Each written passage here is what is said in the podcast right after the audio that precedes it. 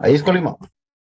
Hola, ¿qué tal? Muy buenas tardes. Les damos la más cordial de las bienvenidas a una edición más de Ráfaga Deportiva, aquí a través de Radio Gol 92.1, la campeona. Este programa informativo con el resumen de lo acontecido en esta última semana, tanto en el fútbol nacional como internacional y en los demás deportes. Y bien, para esta edición vamos a platicar rápidamente de lo que pasó en el sorteo de la UEFA Champions League, lo que nos dejó el tenis en los eventos que se dieron aquí en México y evidentemente todo lo que tiene que ver con la jornada 12 de la Liga MX. Y para ello, saludo con mucho gusto a quien nos acompañan. Primero voy con José Luis Macías. ¿Cómo estás, José Luis? Muy buenas tardes. ¿Qué tal, Ángel? Muy buenas tardes. Es un placer estar con ustedes en esta emisión más. Y pues, a darle con todo, que esta semana está llena de mucha información deportiva. Efectivamente, José Luis. Vamos a estar hablando contigo de lo que tiene que ver con el fútbol y también se unirá a esos temas Humberto Torres, a quien saludo también con mucho gusto. ¿Cómo estás, Humberto? Buena tarde.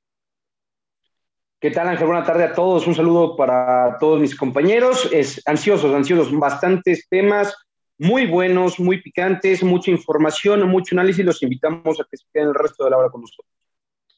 Perfecto. Y también les recordamos a todos los que nos escuchan que si no pudieran escuchar en vivo esta transmisión, la van a poder volver a disfrutar y a repetir cuantas veces quieran en el podcast que estaremos subiendo posterior a esta grabación a través de Spotify. Así que búsquenos y también sigan todo lo que les vamos a comentar a partir de estos momentos. Y vamos precisamente con José Luis, que nos va a dar los pormenores de lo que nos dejó el sorteo de cuartos de final de la UEFA Champions League. Partidos sabrositos, José Luis. No, demasiado candentes. Este viernes 19 de marzo se dieron a conocer los partidos de los cuartos de final de la UEFA Champions League, dados que se darán el 6 y 7 la ida y el 13 y el 14 la vuelta del mismo mes de abril. Empezando con un bombo impresionante y muy candente, recordando la final de la Champions pasada, Bayern de Múnich contra el Paris Saint-Germain. Los dos equipos terminaron en primer lugar en fase de grupos y en sus respectivos partidos en octavos de final, algo muy similar fue que los dos primeros partidos de ida terminaron 1 a 4 de visitante, dándole un golpe de autoridad del Paris Saint Germain al Barcelona y el, el, el Bayern de Múnich un 1-4 a la Lazio en Italia. Ya en los partidos de vuelta tuvieron un partido un poquito más decente los dos debido a que el resultado ya estaba un poco más cómodo. El partido del Bayern de Múnich terminó con un 2 a 1 a favor de los locales y el Paris Saint-Germain pudo conseguir el empate debido a que pues ya se había llevado el 1-4 en Barcelona. Eh, pues en los globales quedaron muy sencillos, ¿no? Para el Bayern de Múnich quedó, con un, quedó con un global de 6 a 2 para finalizar y para el Paris Saint-Germain quedó un 5-2 en contra del Barcelona. Hablando de esta llave, compañeros, Humberto, Ángel, ¿ustedes a quién ven como el favorito para avanzar a semifinales entre el Bayern de Múnich y el Paris Saint Germain? Adelante, Humberto. Bueno, yo. Ah, gracias, gracias, gracias Ángel. No, yo creo que el Bayern debería ser el que parte como, como favorito, tiene una mejor plantilla. Todavía la figura de Neymar no sabremos de qué manera va, va a regresar, en qué forma va a regresar después de la lesión que lo mermó en esta etapa de la, de la Champions League y el Bayern Múnich, que es una máquina, en los últimos años me parece que es el equipo más avasallador de todo este torneo, a pesar de que no es el que, el que más ha ganado en los últimos años, sí es el que ha definido series con mayor claridad. Creo que el gigante alemán se va a llevar la serie frente al París. Yo eh, voy un poquito a lo contrario y voy a ser eh, breve. Lo que pasa es que para mí la ventaja la va a tener el París eh, si es que saca un buen resultado en la ida, porque la ida será en Alemania. Entonces, posteriormente, la vuelta una semana después, si lo sabe aprovechar precisamente esa ventaja ante el Bayern de Múnich, creo que bien podría dar una sorpresa. E, el Bayern sí sigue siendo un todopoderoso y la liga luego va para allá, lo va a obtener, pero el París creo que con Pochettino está dejando muy buenas sensaciones y obviamente con el regreso de Neymar tiene esas posibilidades. esperemos ver una final un poquito, un partido un poquito más activo que la final del año pasado, debido a que no, solamente hubo un gol. Hablemos de otro partido totalmente interesante, como el Manchester City y el Borussia Dortmund. Los dos quedaron en primer lugar en fase de grupos. El Manchester City consiguió un 0 a 2 en Alemania contra el Borussia Mönchengladbach y el Borussia consiguió un 2 a 3 contra el Sevilla en la ida. En vuelta, en la vuelta, pues fue muy sencilla para el Manchester City, debido a que ya había conseguido el 2 a 0, volvió a repetir la dosis y fue otro 2 por 0 en Inglaterra. Y para el Borussia se le complicaron un poquito las cosas, debido a que en el partido de vuelta el Sevilla quería mandar el partido a tiempos extra, pero terminó el partido con un 2 a 2 pues el Manchester City avanzó con un, un contundente 4 a 0 y un, y un Borussia Dortmund con un 5 a 4. En este partido es muy distinto debido a que para mí el principal candidato para la UEFA Champions League se llama Manchester City, pero el contragolpe de Jadon Sancho, Erling Haaland, sabemos que este tipo de futbolistas le puede dar cátedra y complicarle un poquito la serie al equipo inglés. ¿Qué piensas al respecto de este partido de cuartos de final, Ángel? Ok, pues eh, rápidamente también para no quitarle la palabra a Humberto, el Manchester City para mí es de los principales candidatos de los tres que puedo poner, que serían el Bayern, el París y el City, pero sí pienso que Pep Guardiola tiene que ponerle mucha atención a la delantera del Borussia Dortmund. Resolvió precisamente el Borussia Dortmund la serie en Sevilla en la ida, y si precisamente en la ida, que será en Inglaterra, no mantiene su portería cero, creo que el City tendrá problemas posteriormente, ocho días después. Humberto, ¿qué piensas al respecto de este partido? Sin duda creo que no hay mucho, mucho que debatir. El Manchester City es el mejor equipo del mundo en la actualidad. No olvidemos que hace poco tenía una racha de 21 victorias consecutivas que le cortaron en el derby de Manchester, pero no por un partido seguimos, eh, podemos decir que la inercia positiva se ha perdido en el Manchester City. Eh, es el equipo que está mejor dirigido de los dos es la mejor plantilla de las dos y es el equipo que vive mejor momento de los dos. Creo que es un claro favorito en Manchester City para llevarse la serie y sin lugar a dudas el favorito número uno para llevarse la Champions League. Hablemos del partido más cerrado de los cuartos de final, Real Madrid versus Liverpool. Los dos equipos terminaron como líderes de grupo, el, Real Madrid consiguió un 1-0 en Italia contra el Atalanta y el Liverpool consiguió un 2-0 de visitante contra el Red Bull Leipzig. En la vuelta no se le complicó tanto al Real Madrid y demostró por qué es el mayor ganador de las Copas de Europa, ganando con un contundente 3 1. Y el Liverpool en su vuelta volvió a repetir la dosis con un 2 0. El global del Real Madrid pues quedó un 4 1 y el de Liverpool un 4 0. Me gustaría que me dieran los puntos claves porque es el partido más cerrado de, esta, de estos cuartos de final y a quién ven como el principal favorito, al mayor campeón, al mayor ganador de las Copas de Europa o este Liverpool que viene de picada, de altibajos, porque en la liga la única manera en la que pueda calificar a la siguiente Champions League es ganando esta, esta misma. Humberto, ¿qué piensas al respecto? Bueno, yo creo que Liverpool parte como favorito. Número uno, el Liverpool ya tiene perdida la Premier League, entonces todos sus esfuerzos pueden enfocarse en la Copa de Campeones, mientras que el Real Madrid sigue en la batalla por la liga y tendrá, tendrá por supuesto actividad en estas semanas y tendrá que sacar buenos resultados. No podrá guardarse ningún tipo, ningún tipo de jugador. La falta de variantes en ofensiva del Real Madrid, que sí puedo ver en el Liverpool, creo que también puede jugar un papel fundamental a favor del cuadro inglés. Me quedo en esta llave con el Liverpool. Ángel. Rápido y también para ya eh, ir pensando en nuestro próximo tema, yo me voy a quedar con el 13 veces campeón de Europa, es su competición. Si se enlazan Benzema y el resto de la ofensiva, creo que pueden sacar un muy buen resultado con este Liverpool que evidentemente está a la baja. Para cerrar este tema y hablar del último partido de los cuartos de final, hablaremos del Porto versus Chelsea. Eh, el Porto terminó en segundo lugar en fase de grupos y el Chelsea terminó en primero.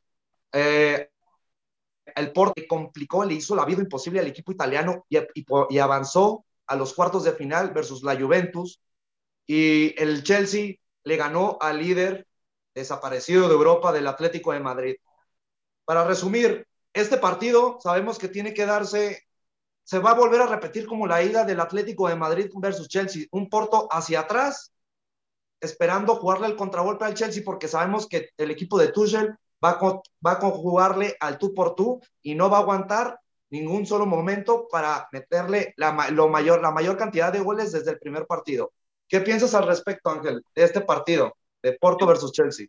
Yo creo que esta es la serie más abierta. La verdad, no tengo un favorito. Es más, pienso que probablemente tengamos nuevamente tiempos extras y en una de esas sí la sorpresa la esté dando el Porto. ¿eh? Humberto. Eh, esto es muy sencillo, me voy con el Chelsea. El Chelsea tiene mejor plantilla que el Porto. El Porto no supo cómo le hizo, no supo cómo venció la Juventus. Una dosis de suerte, una dosis de fortuna fue lo que catapultó al equipo portugués a la siguiente ronda. La Juventus fue mucho, mucho más superior que lo que fue el Porto en la serie. Merecía la Juventus, pero el fútbol no es de merecimientos. Sin embargo, aquí va a topar con realidad. Me quedo con el Chelsea. Pues esto fue todo un mini resumen previo a los cuartos de final de la UEFA Champions League. No se pierdan los primeros partidos el 6 y 7 del mes de abril. Te dejo, Ángel. Perfecto, José Luis, muchísimas gracias. Pues ahí está lo que tienen que saber de cara a estas series y estaremos al pendiente de lo que suceda de aquí y hasta el próximo 29 de mayo con la UEFA Champions League. Pues cambiamos completamente de tema y de deporte porque vamos a hacer un resumen rápido de lo acontecido en el tenis aquí en México, les decíamos el programa anterior que íbamos a tener dos torneos precisamente del deporte blanco, uno femenil y uno, y uno varonil. Y el varonil ya concluyó, se trató de la edición número 28 del Abierto de Acapulco, que tuvo muchas situaciones distintas. Desafortunadamente, por el lado mexicano no tuvimos buena representación. Luis Patiño y Juan Hernández cayeron en los clasificatorios. Posteriormente, Santiago González y su pareja Marcelo de Moliner se quedaron en cuartos de final en la, en la modalidad de dobles, pero sí nos quedamos con buenas sensaciones, vimos a buenos tenistas, Acapulco supo llevar un torneo con todo el tema del coronavirus, aplicó las pruebas que se, tenían que hacer, perdón, manejó el aforo que se tenía que, respetar y darse. Desafortunadamente, el director del torneo, Raúl Surutusa, el pasado viernes anunció que daba positivo a coronavirus, no mostraba síntomas, ya había desde entonces eh, refugiados o bueno, eh, bueno, puestos en cuarentena, no estuvo presente en la entrega de los trofeos, pero sí en lo general fue un torneo que cumplió y más obviamente en términos deportivos. Las figuras obviamente que destacaron de entrada, el alemán Alexander Zverev, perdón, que obtuvo su primer título al tomar, por así decirlo, revancha de Estefano Tsitsipas, que le había ganado los cinco partidos anteriores, y también porque dos años atrás había caído ante Nick Kyrgios. Entonces, en la final de ayer, que duró dos horas y 19 minutos, una final muy interesante, muy, muy buena, la verdad. El alemán se levantó de un 1-4 en el primer set, lo ganó 6-4 y posteriormente necesitó del tie break para ganar 7 por 6 y obtener así su décimo cuarto trofeo de, la, de su carrera y el primero del año. Pero por otro lado, los eh, tenistas como Dominic Koffer y Lorenzo Musetti fueron las mayores eh, sorpresas, por así decirlo, sobre todo el italiano, un joven de 19 años que estuvo encadenando eh, victorias desde los clasificatorios, jugó siete partidos, entre esos se terminó llevando a Diego Schwartzman, uno de los eh, preclasificados, y a Grigor Dimitrov, campeón en 2014. Entonces se ve mucho futuro para el italiano Musetti, mientras que Koffer, que se quedó también en las semifinales, había derrotado al mexicano Gerardo López, pero desafortunadamente se encontró con Esberev, su compatriota, y se quedó en las semifinales. Los campeones de dobles fueron los hermanos Kim y Nel Skopsky, que obtuvieron su tercer título como dupla al ganar 7-6 y 6-4.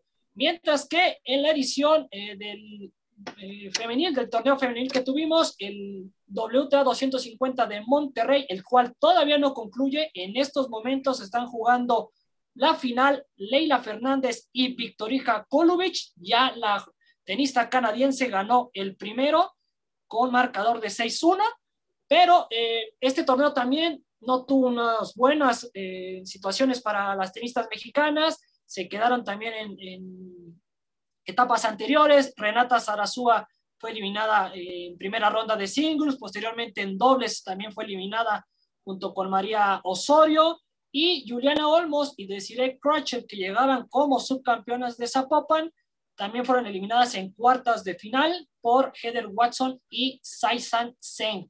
Sin embargo, insisto, también tuvimos muy buen tenis, eh, todavía se ve, está viendo buen tenis en Monterrey.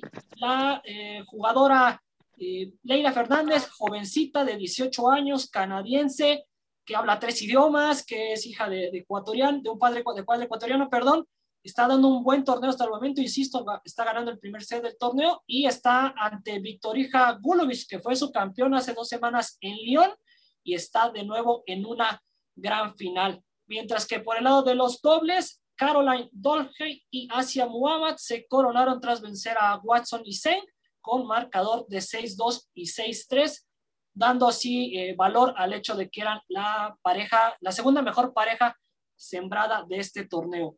Entonces, así fue como se dio parte de esta semana en el Deporte Blanco. Insisto, eh, al final, junto con el torneo de Zapopan, fueron dos semanas muy interesantes y eh, de aquí el circuito, tanto varonil como femenil, partirá hacia el primer Masters 1000 del año en Miami.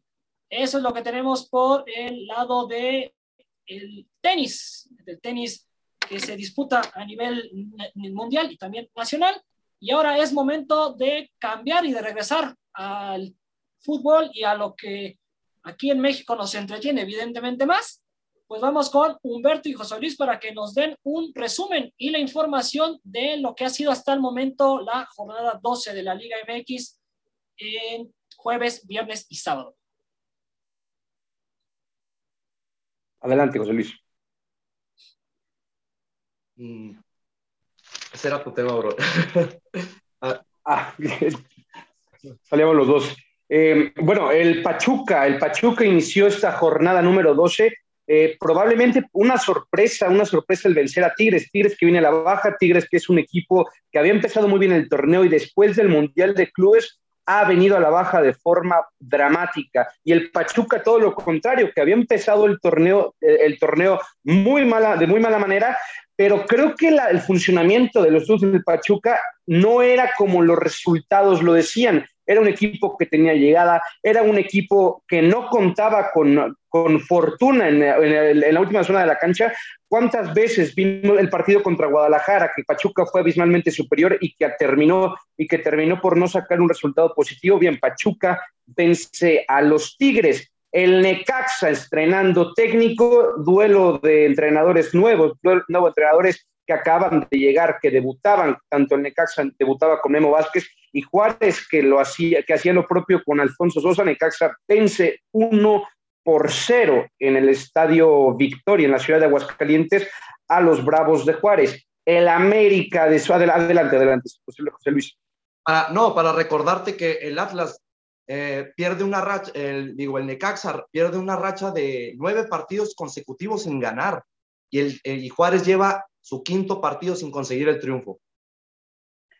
Sí, un, un, inicio bastante complicado para ambos equipos. El Necaxa que parecía podía por lo menos aspirar con el profe Cruz. Ahora un torneo completo de la mano del profe Cruz parecía que podía esperar por lo menos a meterse al repechaje.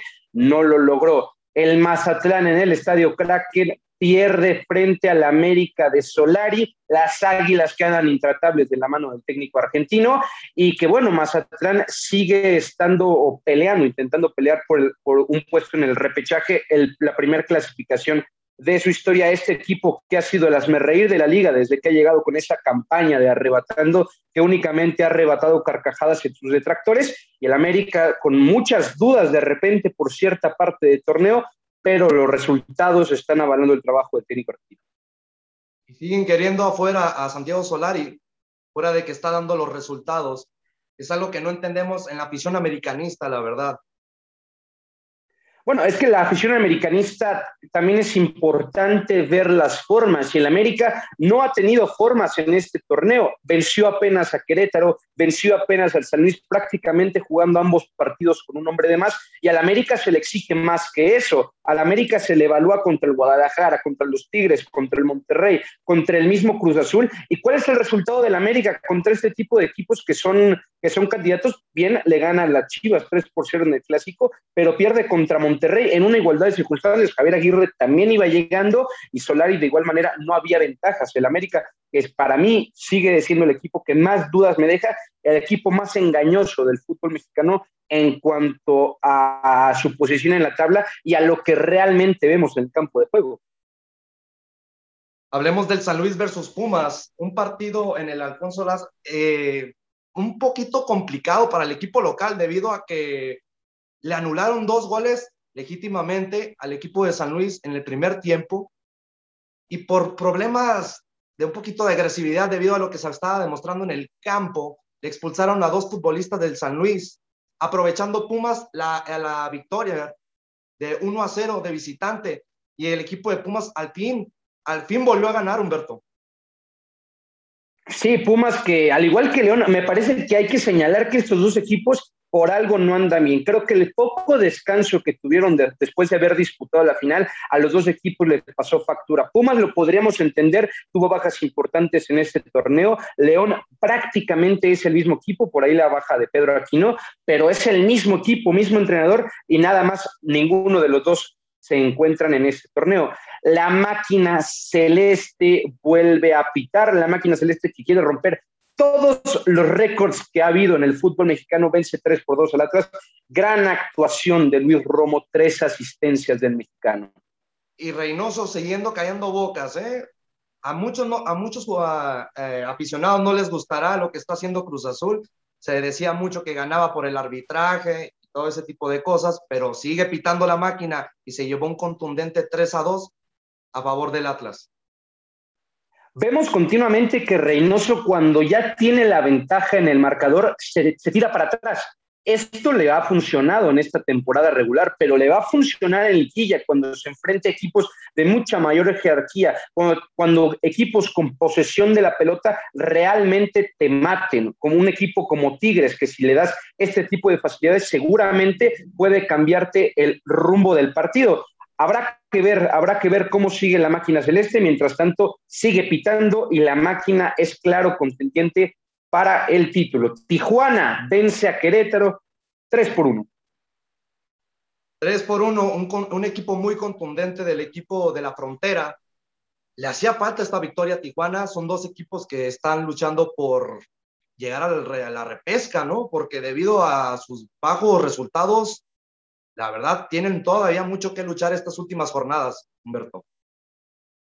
Sí, Tijuana de Pablo Guede que nos ha acostumbrado, al menos en Monarcas nos, acostumbró a tener un fútbol agradable y en Tijuana nada más nos ha encontrado. Me parece que pasa más por un tema de vestidor. No es casualidad que la campaña pasada salieran dos de sus figuras a mitad del torneo, Ariel Hualpán y Miller Bolaños, pero Tijuana, ahí está, Tijuana que ya en este momento está prácticamente asegurando repechaje. Toluca en el partido, el partido del torneo, José Luis, no me vas a dejar mentir, el partido del torneo y el equipo del torneo, si podemos, si, si ponderamos lo que es la plantilla, lo que es el entrenador, es el Puebla. El Puebla que anda intratable de la mano del Arcamón, empata 4-4 en el infierno, cuando iba perdiendo 2 a 0 en el marcador frente a los Diablos Rojos, únicamente con 10 jugadores en la cancha después de una expulsión. Es impresionante cómo el Puebla con estos futbolistas tienen tanta garra y pudieron conseguir el empate debido a que el funcionamiento de Toluca se estaba dando muy bien. Pero vimos un Puebla totalmente distinto, aguerrido, con ganas de conseguir el encuentro. Realmente no se miraba con dos futbolistas menos, con el futbolistas menos, no se miraba realmente que buscar el empate. Al contrario, se miraba un equipo poblano que buscaba el triunfo todavía. De acuerdo, de acuerdo. Pues el Puebla habrá que seguirlo, sin duda puede ser de los equipos poderosos, es un equipo que juega bien, que juega bien al fútbol, que se defiende bien, que ataca bien, que ataca con muchos elementos, se defiende con muchos elementos. Es realmente un equipo en toda la extensión de la palabra, La verdad, este Puebla da para muchas cosas más. Y para los que se han olvidado, el, año, el torneo pasado eliminó a uno de los candidatos para el título, al Monterrey en la repesca, no olvidarlo, y a pesar de que tuvo la baja de Reynoso, a mí me parecía que Puebla era de los candidatos a ni siquiera estar en el repechaje. Sabemos que únicamente seis equipos son los que no entran al repechaje por esta maravillosa y espectacular Liga MX, y el Puebla a mí me parecía que iba a estar lejos de puestos de puestos de liga, lejos de puestos de repechaje, y míralos, muy bien por Larcamón, enhorabuena por Puebla. Muy lejos, la verdad, creo que el equipo que más nos ha sorprendido en este torneo, sin duda alguna, es el Puebla. Así es. Y bueno, con esto. Sí, adelante, Humberto, perdón. No, no, eh, previamente iba a dar la palabra, te iba a dar la palabra. Ah, perfecto, ok. Muchísimas gracias, muchísimas gracias por toda la información. Y recordarle nada más a la gente, Chivas y Monterrey fue el partido que se pospuso de esta jornada y estarán jugando posteriormente para que sea complete esta jornada 12, igual con el partido entre Santos y León. Pues cambiamos eh, de tema, otra vez nos vamos a darle la vuelta un poquito al mundo porque se dio a conocer el día de ayer que los Juegos Olímpicos de Tokio 2020 no tendrán público extranjero. El Comité Olímpico Internacional, el Comité Paralímpico, el Comité Organizador, el Gobierno Metropolitano de Tokio y el Gobierno de Japón se reunieron de forma virtual y durante esta misma reunión fueron informados de que las partes japonesas no iban a permitir la entrada a Japón de espectadores extranjeros para los Juegos, tanto olímpicos y paralímpicos, debido a la prevaleciente pandemia del COVID-19. Con el objetivo de ofrecer claridad a aquellos que cuenten con su entrada y que vivan en el extranjero y para permitirles ajustar sus planes de viaje, estas partes eh, del gobierno de Japón llegaron a la conclusión de que no podrían permitir la entrada en el momento de la celebración de los Juegos. Bajo estas circunstancias, aquellos que hayan adquirido entradas desde el extranjero pronto serán informados sobre el mecanismo de reembolso. Mientras que los participantes acreditados que viajarán a Japón deberán seguir la guía para unos Juegos de Tokio 2020 seguros, también llamados playbooks, correspondientes a su grupo. Hablamos de los referees, de los entrenadores y de los atletas. Pero una segunda versión será publicada a fines de abril con todo lo que tienen que saber de cara a esta edición de los Juegos Olímpicos. En palabras de la presidenta de Tokio 2020, Hashimoto Seiko, en muchos sentidos los Juegos de Tokio 2020 serán completamente distintos a cualquier edición anterior de los Juegos. Sin embargo, la esencia de los Juegos permanecerá intacta con los atletas dando lo mejor de ellos e inspirando al mundo con sus extraordinarias actuaciones.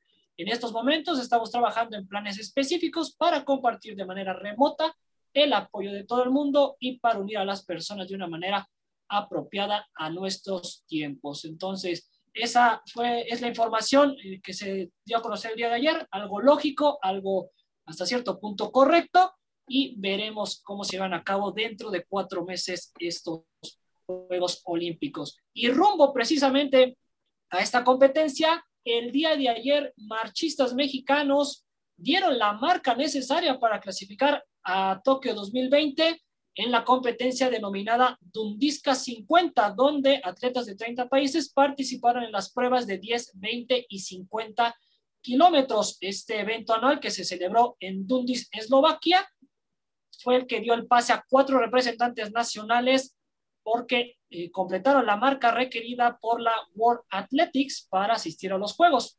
En la prueba de los 50 kilómetros, el experimentado andarín Horacio Nava quien cuenta con tres justas veraniegas en su carrera, Beijing 2008, Londres 2012 y Río 2016, dio la marca que es de 3 horas con 50 minutos al cronometrar 3 horas 49 minutos y 20 segundos, con la que finalizó en el cuarto sitio de la competencia. Por su parte, Andrés Olivas y Noel Chama lograron la marca solicitada en los 20 kilómetros, que es máximo 1 hora 21, al cruzar la meta en 1 hora 19 minutos y 54 segundos y una hora 20 segundos y 23 centes, 20, 20 minutos y 23 centésimas, perdón, respectivamente, que les vale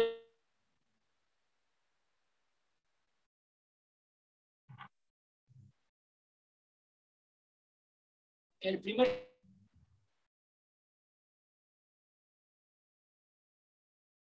cumplió esta marca requerida, que es de máximo 1 hora 31, en tanto que Irse Guerrero de Zacatecas y la chihuahuense Alegna González finalizaron en el segundo y tercer sitio respectivamente.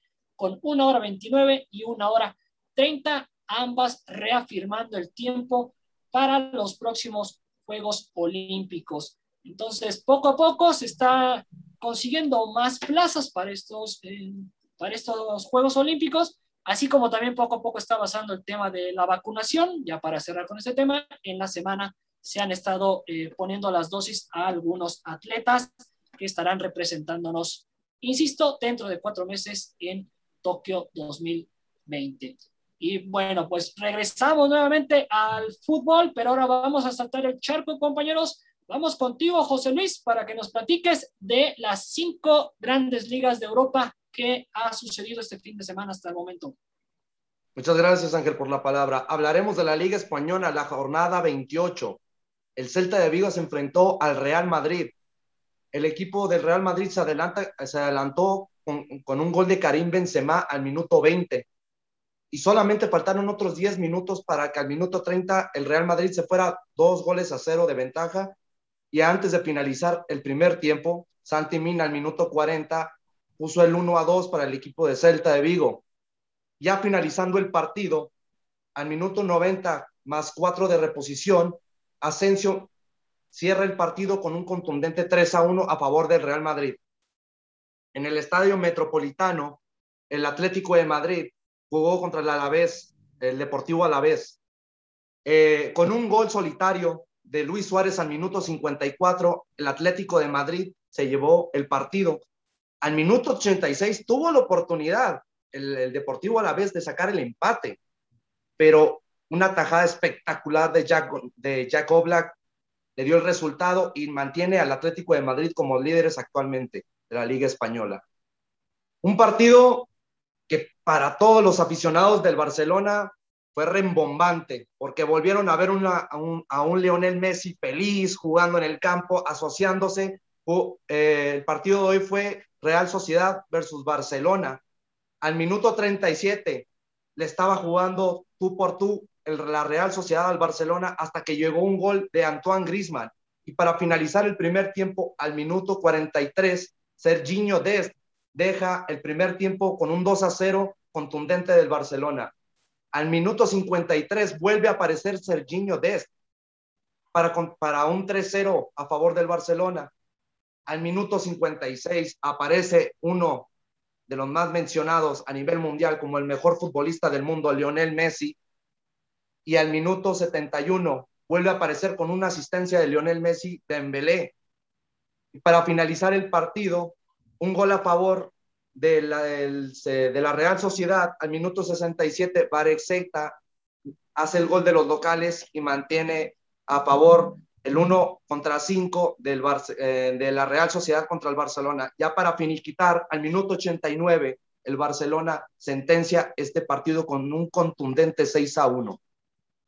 A ver, amigos, para este inicio, este, para finalizar la jornada 28, se mantiene el Atlético de Madrid a cuatro goles del de el Fútbol Club Barcelona y a cinco del Real Madrid. ¿Ven todavía con, eh, con posibilidades de ver al Atlético de Madrid campeón en esta presente temporada, Humberto? Sí, desde luego que sí, porque tiene el destino en sus manos. El Cholo Simeone ha demostrado que en la liga pues, la sabe manejar perfectamente y va, y va a llegar vivo, no tengo duda, por lo menos a la última semana el Atlético de Madrid depende de ellos y creo que tiene los argumentos necesarios o ha demostrado, ha mostrado argumentos necesarios esta temporada como para poder levantar la mano y vencer por fin la jerarquía del Barcelona y del Real Madrid. Dos equipos que están pasando por un cambio generacional, dos equipos que no ha sido su, su campaña y el Real Madrid tendrá por supuesto todavía vida en la Champions. Eso también puede jugar un papel fundamental, ya que el Atlético de Madrid se puede enfocar en ganar únicamente la liga. Ángel, ¿ves con posibilidades al Real Madrid o al Barcelona de que le arrebaten la liga al Atlético? Yo creo que el partido bisagra, por así decirlo, de esa liga española será evidentemente el clásico, ¿no? Que se cruza precisamente, si no me equivoco, entre los dos partidos que tendrá el Real Madrid ante Liverpool entonces, creo que podríamos partir perfectamente de ahí. Quien gane ese duelo será el que le siga haciendo competencia al Atleti hasta el final. Hablemos de la Bundesliga. jornada 26, el Bayern de Múnich enfrenta al Stuttgart en el Allianz. Tan solo minutos para que el Bayern de Múnich se quedara con un futbolista menos, Alfonso Davis, el canadiense.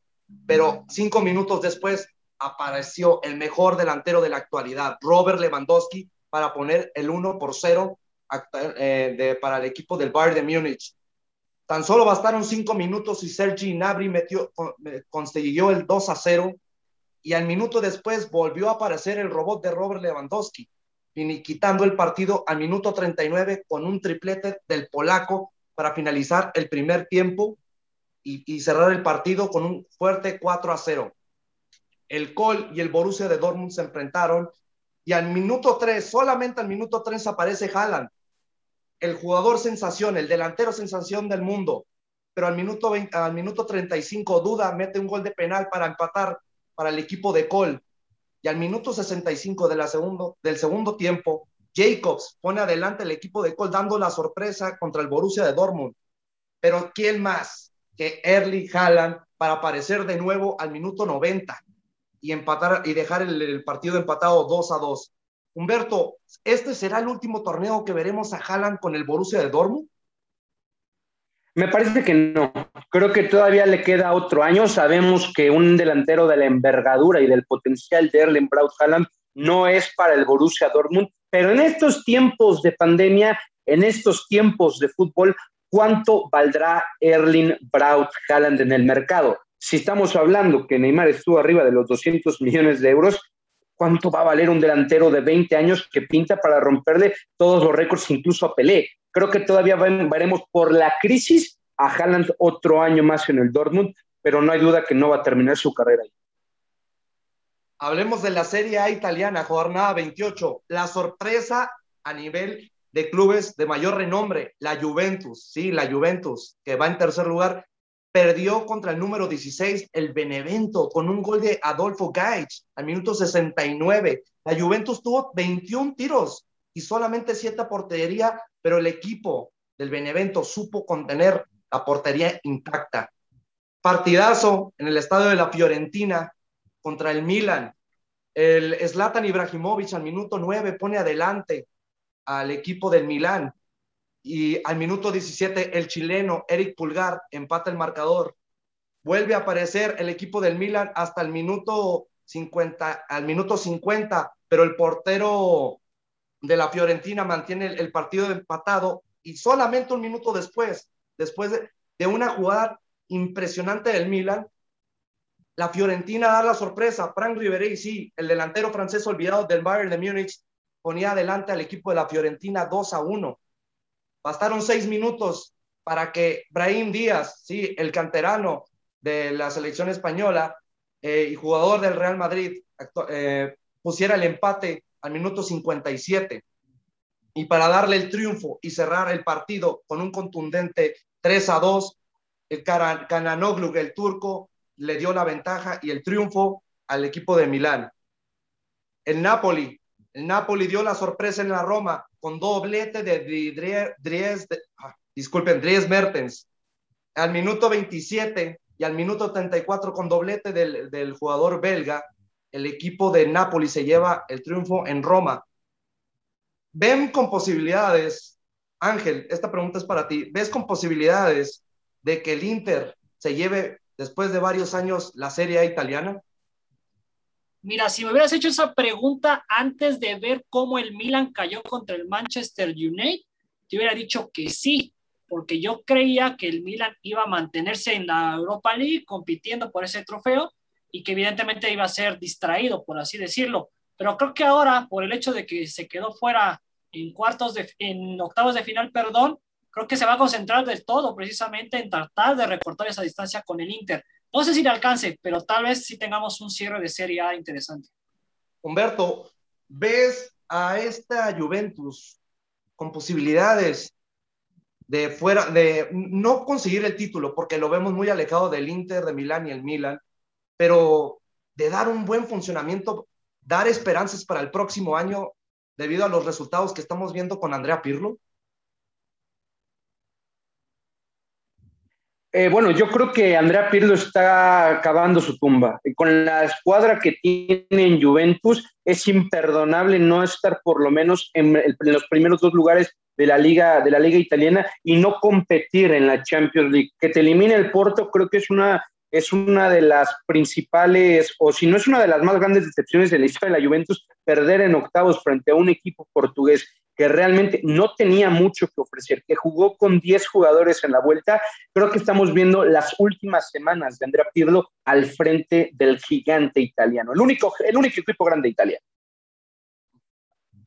Hablemos de la Ligue 1, la Liga de Francia, jornada 30 el partido para cerrar la jornada y el más interesante, Lyon versus Paris Saint-Germain. El equipo del Paris Saint-Germain se puso adelante al minuto 15 con un gol de quién más y nada menos que de Kylian Mbappé. Para el minuto 32, lo que es André Pereira pone el 2 a 0 para el Paris Saint-Germain. Empieza el segundo tiempo y vuelve a aparecer Kylian Mbappé al minuto 52. Al minuto 62, Smiling hace el 1 a 3 para el Lyon y mete el descuento. Al, al, 40, al minuto 47 aparece Ángel Di, María, Ángel Di María para sentenciar el partido con un 4-1 y al minuto 81 termina el encuentro con un 2 a 4 contundente. Humberto ves al Paris Saint Germain con posibilidades de que pueda perder esta League One debido a que Lille, el equipo que le seguía los talones tropieza en casa? No, bueno, no, hay que, olvidar que Lille había sido líder durante varias semanas dentro de la Liga Francesa y precisamente este descalabro le abre la oportunidad al PSG de ponerse de, de, ponerse a la par y gracias a la diferencia de goles superior del Paris Saint-Germain, hoy en día es líder, es líder de la liga francesa. Creo que ya en, en, este momento la liga se va a empezar a definir. El París había empezado muy, con un funcionamiento muy, pero muy pobre, pero le vino bien este segundo semestre. El París se ha enrachado y no solamente compite por la liga francesa, sino también por la Champions League entendiendo que todavía juega dos torneos y que en años pasados, cuando el París estaba en esta etapa de la Champions, ya tenía la liga prácticamente en la bolsa, a pesar de ello, no creo que, vaya a soltar la, la, comandancia dentro de la liga francesa. Hable, para cerrar, hablemos de la Epic Cup, que en Inglaterra no hubo liga, solamente se dieron los partidos de la Epic Cup. En el partido del Chelsea, le ganó 2 a 0 al, West, al Sheffield Wednesday y el, partido sorpresa de la Epic Cup fue que sí, nada más y nada menos, el Leicester City le pegó con un contundente 3 a 1 al Manchester United. El Everton pierde de local versus el más favorito para llevarse la copa, que es el Manchester City. Así que esto fue todo por el resumen de las cinco grandes ligas de Europa. Ángel, te, te dejo. Perfecto, Solís, muchísimas gracias por darnos todo el panorama de lo acontecido en las cinco grandes ligas de Europa. Pues bien, vamos a ir cerrando ya parte de, de este noticiero del día de hoy con dos temas. Vamos a quedarnos con el fútbol, pero vamos a ampliar porque haciendo conexión precisamente con los Juegos Olímpicos, el preolímpico masculino de la CONCACAF en fútbol se está jugando, como ustedes lo saben ya, desde el pasado 18 de marzo y hasta el 30 del mismo mes. Se, está celebrando, perdón, la décima quinta edición. Esta edición que dará dos boletos para Tokio 2020, en la que participan ocho selecciones de la CONCACAF. Evidentemente sabemos el grupo A que está conformado por Estados Unidos, Costa Rica, México y República Dominicana, mientras que el B por Honduras, Haití, Canadá y El Salvador. Los dos mejores de cada grupo se enfrentarán en las semifinales con el primero encontrándose el primero del A, perdón, encontrándose con el segundo del B y el segundo del B con el primero del A y la final está programada para el 30 de marzo. Este torneo busca de alguna forma saber si México y Honduras podrán ligar una tercera participación consecutiva como las selecciones representativas del área o puede que Canadá, Estados Unidos u otra selección lo termine haciendo. México, sabemos, en donde en 2012 ganó el oro mientras que Honduras en Río 2016 llegó hasta semifinales. Entonces es importante saber qué es lo que pueden ofrecer estas selecciones y de cara sobre todo a un torneo olímpico que tendrá diversos, eh, diversas elecciones y sobre todo que veremos cómo se lleva a cabo con todo lo que se está dando en Japón. Rápidamente repasamos los clasificados hasta el momento, ya están 14 de 16. Se tratan de Alemania, Arabia Saudí, Argentina, Australia, Brasil, Costa de Marfil, Egipto, España, Francia, Japón, Nueva Zelanda, Corea del Sur, Rumanía y Sudáfrica. Todos estos, evidentemente, clasificaron con, tiempo atrás, antes de que se diera todo este tema de la pandemia, y la CONCACAF es la única que resta por determinar a sus clasificados. En la jornada 1, Estados Unidos 1 por 0 a Costa Rica. México, como bien sabemos, con hat-trick de Sebastián Córdoba, termina derrotando 4 por 1 a la República Dominicana. Honduras superó 3 por 0 a Haití y Canadá venció 2 por 0 a El Salvador. Esos fueron los primeros resultados. La jornada 2 comienza precisamente el día de hoy con Estados Unidos enfrentando a República Dominicana. De hecho, a esta hora que estamos grabando este podcast, las 6 de la tarde, el partido ya comenzó y posteriormente México enfrentará a Costa Rica en evidentemente una de las eh, pruebas más interesantes que puede tener este equipo dirigido por Jaime Lozano y que busca mantenerse como la selección más laureada en la historia del preolímpico, ya que tiene siete títulos hasta el momento. Entonces, eso es en relación a lo que estará sucediendo. La próxima semana ya les estaremos platicando precisamente de quiénes son los semifinalistas y eh, pues analizando parte de esos partidos y lo que podríamos tener en la gran final a celebrarse el 30 de marzo. Perfecto, pues eh, cerramos ya con esta edición de Ráfaga Deportiva, no sin antes recordarle a la gente que nos pueden escuchar eh, a través de Spotify, este podcast si no lo pudieron seguir, lo, lo, van a tener el resto de la semana, pero antes de despedirnos vamos rápidamente nuevamente con Humberto y José Luis para que nos den la previa del Santos contra León, el partido que cierra la jornada número 12 y eh, si es que hay oportunidad también su eh, gol, error y figura de la semana. Iniciamos a Santos frente a León esta noche, esta noche en la comarca lagunera. El equipo de Santos, que es de los equipos que han jugado un fútbol agradable este torneo, y el León, ya lo hablábamos hace unos momentos, que no ha encontrado el norte en este Guardianes 2021, a pesar de que viene de una victoria. Eh, ¿Santos es favorito, José Luis? O más bien, te cambio la pregunta, ¿qué tan favorito es Santos frente a León? No lo podemos llamar tan favorito debido a que León está retomando en estos últimos partidos su nivel. Hemos visto un León que empezó muy, pero muy flojo, fuera de lo que nos mantenía, nos tendría acostumbrados el Club de León. Pero en este encuentro veo un encuentro muy parejo, debido a que también el Club de Santos prestó varios jugadores para el preolímpico. Pero no veo como excusa, como en otros equipos, que prestar jugadores para el preolímpico, no veo que sea como ese impedimento para que el Club Santos se lleve el triunfo versus León. Un dato, desde el año 2015 León no gana en el estadio de Santos.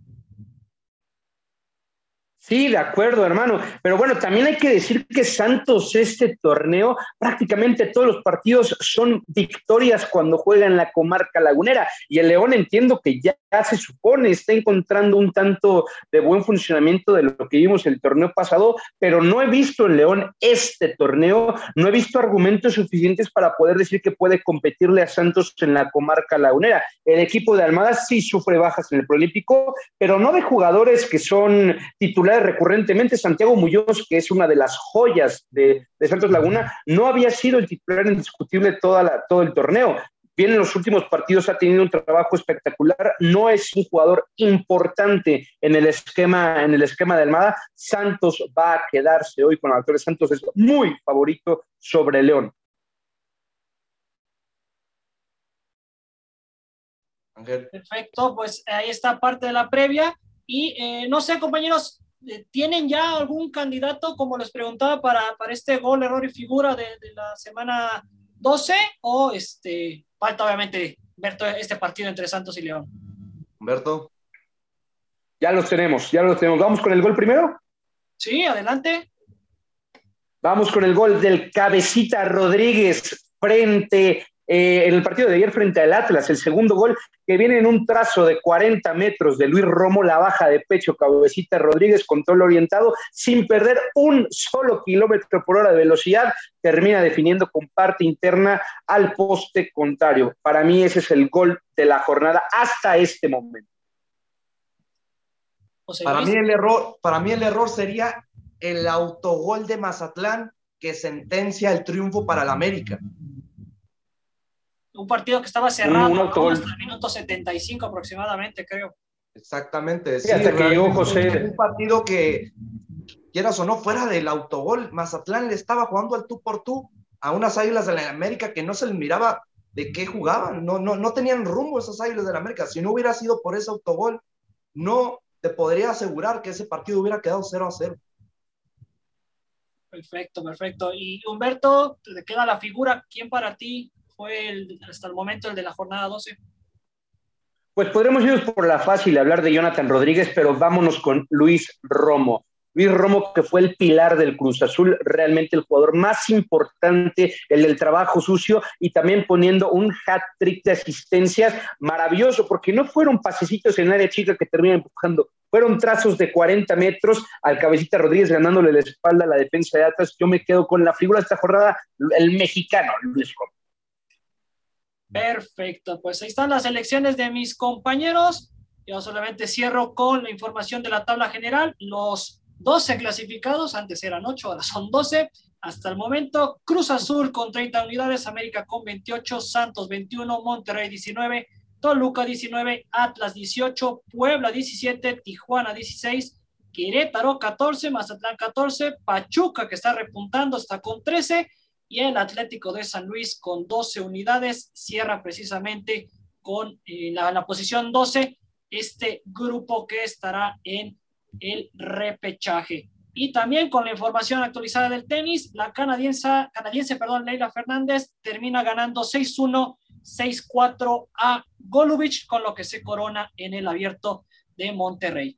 Pues muy bien, hasta aquí llegamos en esta edición más de Ráfaga Deportiva. Muchísimas gracias, compañeros. Eh, estimado José Luis, redes sociales y con qué te despides.